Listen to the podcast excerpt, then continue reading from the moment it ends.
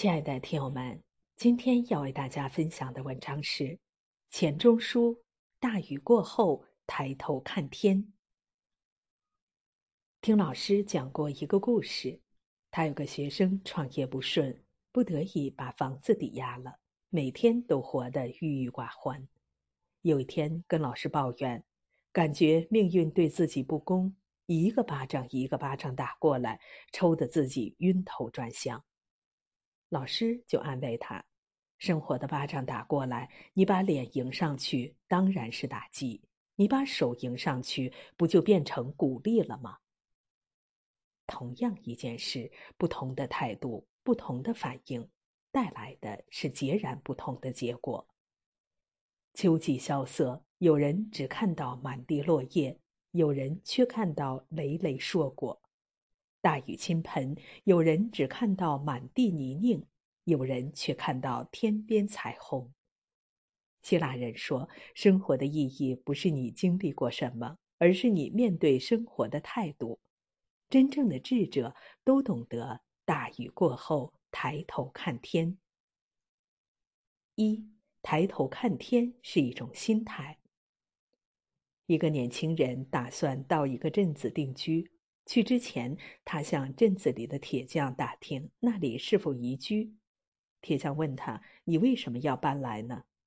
年轻人回答：“我现在住的地方太糟糕了，那里的人心机太多了，一点也不好相处，人前一面，背后一面，反正我是一天也待不下去了。”铁匠回答说：“那我们这里就更差了，你还是不要来这里了。”过了几天，又来了一个定居的年轻人，和上一个来自同一个地方。铁匠也问他搬家的原因。年轻人说：“工作调动，没有办法。之前的街坊和善友善，我其实挺舍不得的。”铁匠说：“我们这里的人淳朴善良，你搬过来很快就能适应的。”来自同一个地方的两个年轻人给了铁匠完全不同的原因，也得到铁匠完全不同的回答。钱钟书说：“生活是艰辛的，悲观的人被凄苦与迷惘困扰，乐观的人从痛苦中寻找乐趣和幽默。生活从来都是不完满的，有好的一面，必然有坏的一面。人心如镜，照应万物。”你心里有光明，看到的就是佛；你心中有黑暗，看到的就是魔。那些内心悲观、总是抱怨的人，注定无法收获幸福。上个世纪六十年代，钱钟书的女儿钱媛独自一人在北京，杨绛和钱钟书都在偏远的乡下。杨绛放心不下女儿，晚上经常失眠。有一次，一只猫叼着两只血肉模糊的老鼠跑到杨绛的床上，杨绛又惊又怕，床单洗了好多次，依然洗不掉上面的血渍。他把这事儿告诉了钱钟书，钱钟书说：“也许这是吉兆，老鼠的内脏与身躯分成两堆，离也，鼠者畜也，说明你要离开此处了。”杨绛被他煞有介事的解释逗笑了，也因此放下心来。那段日子虽然艰难，但是夫妻二人却从没有放弃，像是夹缝里的花朵，始终朝着那一点微弱的光蓬勃向上。两人的好心态带来了好运气，不久之后，两人得以回到北京和女儿团圆。积极情绪的力量里有这样一句话：“凡事都有两面，只要不往坏处想，人多半都能往好处走。一念天堂，一念地狱。很多时候，你对待人生的心态，决定了你的生活是繁荣还是衰败。”二，抬头看天是一种智慧。钱钟书曾经写过一篇文章，评论《伊索寓言》中的蛙与牛。母蛙想跟牛比大小，于是鼓起自己的肚子，最终把自己鼓爆了。钱钟书说：“蛙是不应该和牛比大小的，每一种缺陷都有补偿，吝啬也是节俭，愚笨也是真诚。万事万物相反，彼此对立又彼此转化。所以，那些真正有大智慧的人，从不轻言俘获。相较于常人，他们更能发现阴影背后的光明，困境之中的美好。宋朝名将狄青十六岁的时候，曾经犯过错误，脸上受过墨刑。后来，他在军中不断立功，慢慢当上了将军。皇帝召见，对他说：“你都当将军了，就把脸上的刺字去掉吧。”李青说：“这是我过去耻辱的印记，但是对于士卒却是鼓励。一个犯过事的人都能当上将军，何况他们呢？是耻辱还是激励，全在一念之间。换一个视角，换一个条件，坏事就变成了好事。”钱钟书和杨绛都曾在牛津大学就读，但是钱钟书是正式的学生。杨绛却只是陪读。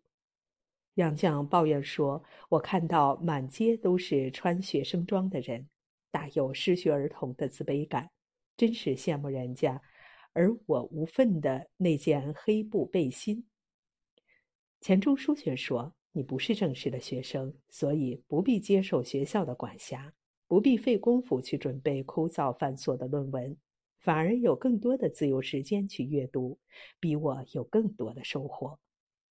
杨绛看了他的论文，唏嘘不已，暗庆自己不是学校的正式学生。从此之后，杨绛反而更加珍惜陪读生的身份，利用一切时间去广泛阅读，拓宽自己的视野。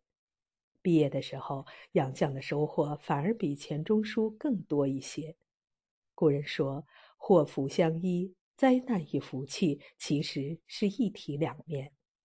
开心的事情可能埋藏祸患，糟糕的事情可能隐藏着机遇。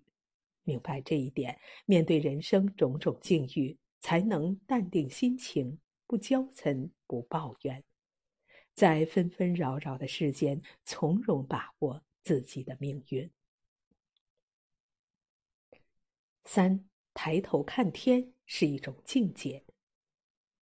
钱钟书曾说过：“你穿一件新衣服很快乐，你喝一杯茶很快乐。快乐不是因为衣服和茶，而是因为你的心里没事儿，心无挂碍，人生才得自在。若是一味的执着，不肯放手，人生只能苦不堪言。”禅师让弟子去河对岸砍柴。弟子们到了小河边，才发现，因为连日暴雨，桥被冲垮了，河边也没有渡船，只能一个个垂头丧气的回去。只有一个小和尚没有唉声叹气，反而很坦然的面对师傅。师傅很诧异，问他缘由。小和尚说：“虽然没有打到柴，但是河边有一棵苹果树，我顺手摘下了树上最后一个苹果。”然后把苹果放到禅师的手里。后来，这个小和尚成了禅师的传人。人力有限，天命难违。人这一生有很多过不去的河，翻不过的山。不纠结，不执迷，果断放弃，这样的心性与豁达，方能完成人生的突围和超越。钱钟书回国之后，被聘为西南联大的外文系教授。当时西南联大人才济济，机会多，薪水也高。钱钟书本来打算在这里大展拳脚，做出一番事业，但因为说话直、才气高，得罪了不少人。很多人开始给钱钟书穿小鞋，撺动系主任不再续聘钱钟书。他不愿沉沦在人世倾轧中，果断辞职，选择回家陪妻子女儿。后来，西南联大外文系主任亲自上门请他，他依然拒绝就任。别人替他可惜，钱钟书却觉得天下之大，肯定有自己的容身之地。钱钟书陪着家人度过了一段惬意的假期。而后进入蓝田国立师范学院担任外文系的主任。在这里，他身心放松，无拘无束，不仅创作出了久负盛名的《谈艺录》，还打造出一个与众不同的外文系。王维说：“行到水穷处，坐看云起时。”登山的时候，溯流而上，发现溪流不见了，那就索性坐下看天上的云，不必执着于水，因为水会变成云。人生走到绝路的时候，不妨往旁边看看，不必撞了南墙不回头，不必一条路走到黑，学会放下，换一个思路。换一条道路，也许可以豁然开朗。有人说，乐观主义者看见甜甜圈，悲观主义者只见孔中深渊。明明是一样的处境，有的人看到甜蜜，有的人看到恐惧。心态上的差异，造就不同的人生。路随心转，境由心造。